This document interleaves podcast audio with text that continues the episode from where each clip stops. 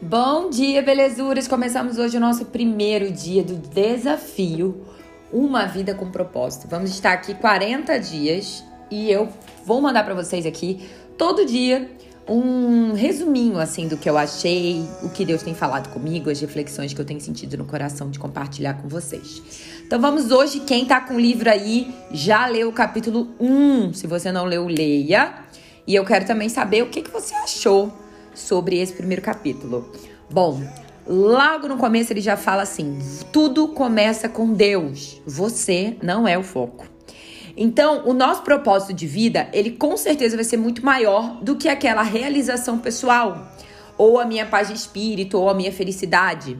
Eu sempre falo sobre o nosso propósito estar sempre alinhado com coisas muito além do que as nossas necessidades ou desejos pessoais. Então, o nosso propósito ele sempre vai estar alinhado com ajudar, impactar outras vidas, pensar no próximo. E essa procura pelo propósito, como ele diz no livro, tem intrigado demais as pessoas há milhares de anos. Porque normalmente a gente erra o ponto de partida. A gente coloca o ponto de partida em nós. A gente faz perguntas do tipo: o que eu quero ser, o que eu devo fazer com a minha vida, quais são os meus objetivos, os meus sonhos, as minhas ambições. E com o desenvolvimento do nosso trabalho como coaching, como mentor, mentora, isso cresceu muito, né? Então, esse questionamento, essas perguntas acontecem muito. Só que quando a gente concentra em nós, a gente jamais vai desvendar o propósito da vida como um todo. Porque a vida de todos nós, de todas as criaturas, criaturas estão nas mãos de Deus. É Ele que mantém todas as pessoas com vida. Isso está lá em Jó 12, 10. Então, ao contrário do que muito afirma em livros, seminários, a gente não vai descobrir o sentido da nossa vida olhando para dentro. Nós precisamos olhar para fora, nós precisamos olhar para Deus, para o céu, para entender o que Ele quer e o que Ele busca de nós. Ele dá um exemplo muito genial que quando você pega um produto novo que você nunca viu na vida, como a evolução do celular, por exemplo. Antigamente a gente tinha os celulares que você só ligava, mandava no máximo uma mensagem de texto. Quando você pega um primeiro telefone que você nunca viu, é como você pegar um, um, um, instrumento de música, é como você pegar uma cafeteira que você nunca usou, que você nunca viu. Somente o fabricante daquela marca, somente quem fez aquela marca, entenderá como aquilo funciona. E assim é com Deus. Se foi Deus que nos fez, se foi Deus que nos criou, só Ele para nos dizer exatamente o que fazermos com essa máquina que somos nós. Então, nós precisamos chegar no nosso propósito de vida concentrando em Deus, o nosso criador. E ele diz: "Você não, você só existe porque o Senhor deseja que você existe. Você foi feito por Deus e para ele. E até que a gente compreenda isso, a nossa vida jamais fará sentido. Somente com Deus a gente vai descobrir a nossa origem, a nossa identidade, o nosso significado, o nosso propósito, a nossa importância e o nosso destino. Todos os outros caminhos vão te levar a um beco sem saída. Então a gente precisa sim dar importância aos nossos sonhos, definir claramente os nossos valores, estabelecer sim as nossas metas, descobrir as nossas habilidades, almejar grandes realizações. Você precisa ir à luta e ser disciplinado, acreditar em você, envolver outras pessoas, né? Ajuda, terapias, mentorias, coachings e tudo que vai poder te ajudar e principalmente ser disciplinado. Muitas vezes a gente vive esperando a motivação e a motivação, gente, é inimiga do propósito que a gente tem para chegar, porque nem sempre você vai ter é, motivação. Então, hoje eu te sugiro a dar a mão para disciplina. Na verdade, a gente ensina a fazer menos na vida, concentrando no que mais importa. Isso vai te ajudar a se tornar Deus o que ele pretendia quando nos criou, porque Deus quando pretendia, é, quando ele nos criou, ele ainda nos deu um dia de descanso. Ou seja, muita gente trabalha, trabalha, trabalha, trabalha, luta, luta, luta, luta e no final das contas nunca está satisfeito. Então, na verdade, a gente precisa se concentrar no que mais importa. Então, como que a gente tem que descobrir o que, que a gente foi criado? Você tem duas opções. A primeira, a especulação, que é a preferida da maioria das pessoas. Ai, quando dizem, sempre pensei que a vida fosse assim, esse é o melhor palpite para mim. E aí ele diz que é, milhares de anos filósofos brilhantes discutem e ponderam sobre o propósito de vida, certo? E aí ele ainda fala sobre isso, ele disserta sobre isso. Aí ele diz: felizmente é uma alternativa à especulação sobre o significado e propósito de vida, que é a revelação.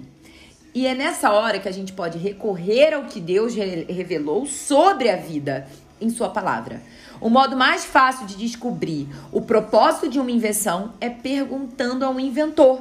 Descobrir o propósito da sua vida funciona da mesma maneira. Precisamos o que, gente? Perguntar para Deus. Ou seja, precisamos entender lá na palavra de Deus, na Bíblia, que é o que? O manual do proprietário.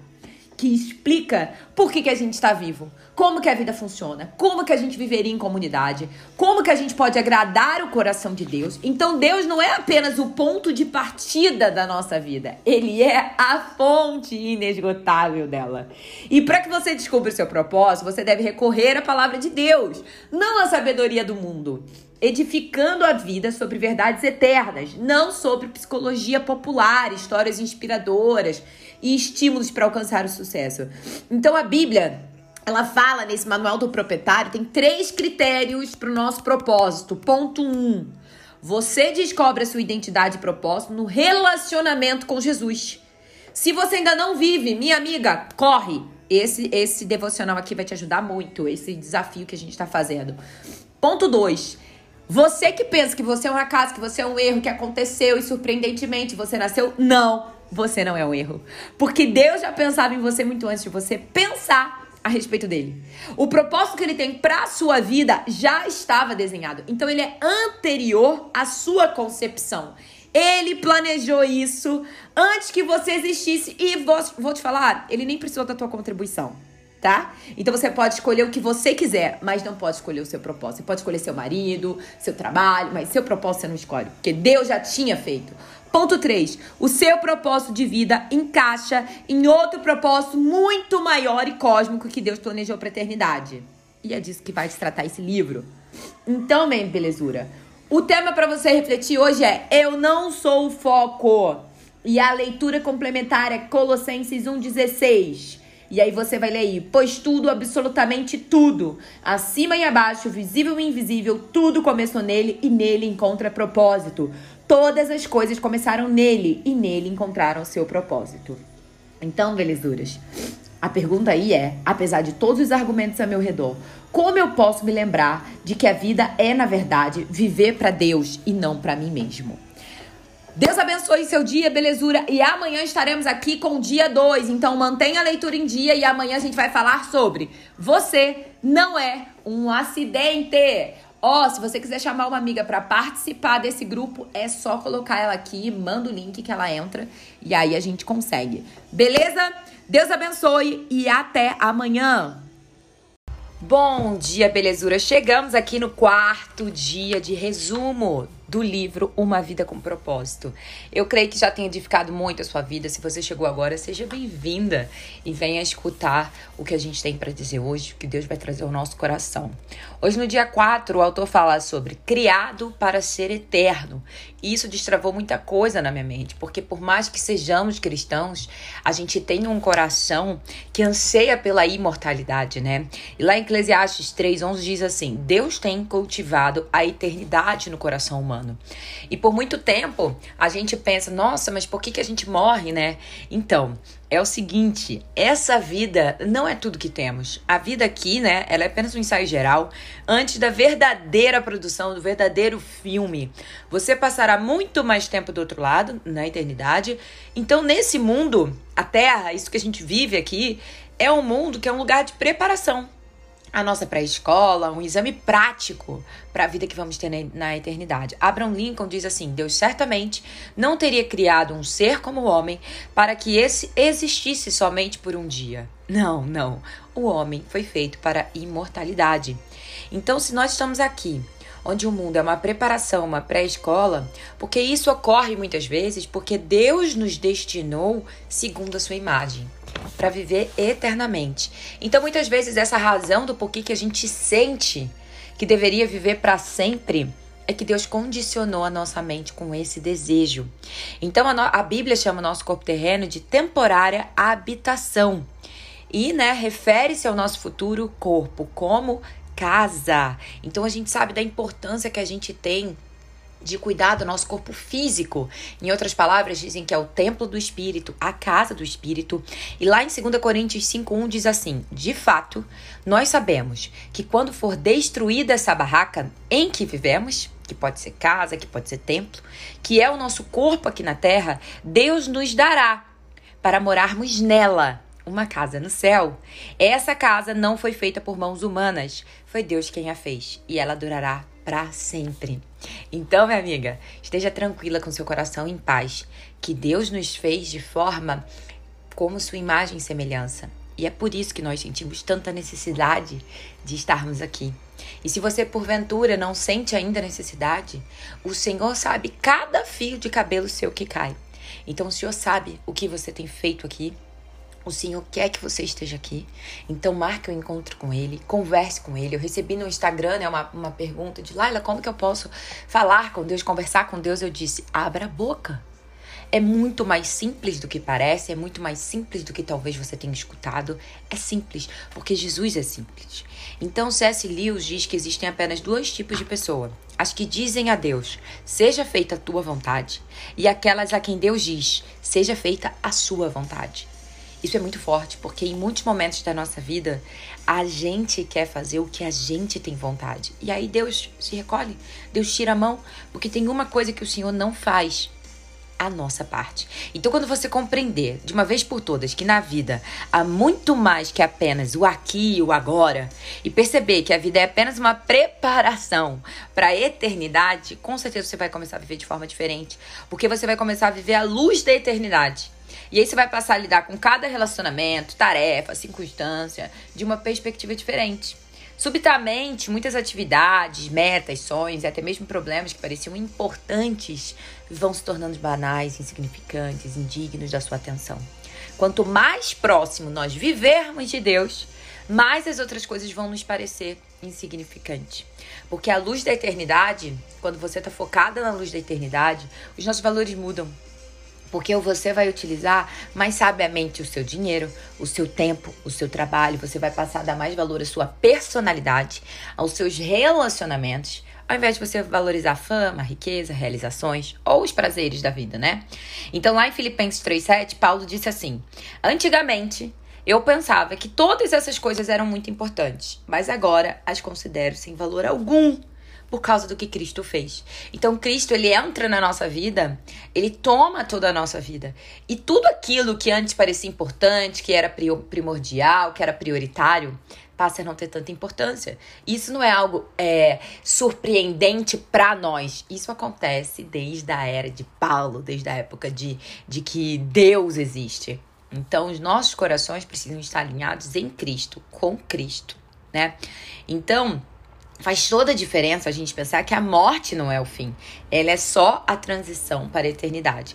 Por isso, existem consequências eternas para tudo que a gente faz aqui na Terra. Cada ato da nossa vida faz soar um acorde na eternidade. Então, há muito mais na vida que apenas o aqui e o agora. O que vemos hoje é apenas a ponta do iceberg. A eternidade é tudo o que você não está vendo aqui sob essa superfície. E como será a eternidade com Deus? Ó, francamente, gente, a nossa mente, o nosso cérebro não é nem capaz de compreender a maravilha, a grandiosidade do céu, muito menos entender o amor de Deus. Seria como te explicar, explicar para a internet uma formiga. É esse o exemplo que o nosso autor aqui diz. É inútil. Porque não foram inventadas palavras que possam expressar a experiência da eternidade. Né? A gente tem alguns pastores, algumas pessoas que já visitaram o céu, que já conheceram, e, e o que eles dizem é algo sobrenatural. Esse é o significado das escrituras, que dizem que nenhum mero homem jamais viu, ouviu, nem mesmo imaginou que coisas maravilhosas Deus preparou para aqueles que amam ao Senhor. Está em 1 Coríntios 2,9. Eu amo esse versículo, porque realmente os nossos olhos são incapazes de ver, de visualizar o tamanho a beleza que Deus tem, que o céu tem, que o paraíso tem, que a eternidade tem. Então, se você mantém um relacionamento com Deus por meio de Jesus, não é preciso temer a morte. Ela é a porta para a eternidade. Será o último momento de seu tempo nesse mundo, mas não será o fim. E em vez de ser o fim de sua vida, será o nascimento na vida eterna. Lá em Hebreus 13, 14 diz assim: Este mundo não é nossa pátria. Nós estamos aguardando a nossa pátria eterna do céu. Então, nós cristãos devemos esperar ansiosamente o primeiro dia do resto da nossa vida, que será lá na eternidade. Então, assim, há alguns anos ele cita que essa frase popular encorajava muito as pessoas, né? Que é isso o primeiro dia do resto de sua vida. Então, que o Senhor venha trazer paz ao seu coração, que o Senhor venha trazer o um entendimento que essa vida aqui é apenas um, um, um ensaio daquilo que a gente tem para viver como eternidade. E eu quero te trazer para reflexão sobre há muito mais na vida do que o aqui agora. Então, se você está encarando um problema, se você tem encarado uma situação, medo, pânico, se você acabou de perder o seu bebê e você acha que você não vai conseguir mais, se você acabou de se frustrar no seu relacionamento e você acha porventura que Deus não está olhando para você, ele está olhando para você. Isso é seta, isso é flecha inflamada do inimigo que não acredita na perfeição e usa as nossas principais fraquezas para nos manipular e nos afastar daquele que é único. Então, o versículo que eu quero trazer para você é 1 João 2,17. Diz assim: Esse mundo está desaparecendo juntamente com tudo que ele almeja, mas se você fazer a vontade de Deus, viverá para sempre. E o que devemos nos perguntar hoje é: já que eu fui feito para ser eterno, qual a única coisa que hoje eu devo parar de fazer e qual a única coisa que eu devo começar a fazer para que eu viva na eternidade. Então que você tenha um sábado maravilhoso, abençoado na presença de Deus, que esse resumo tenha transformado a sua vida, que esse áudio, esse podcast tenha trago para você paz, tranquilidade, que hoje você tenha um dia extraordinário na presença de Deus. Que Deus te abençoe e até amanhã.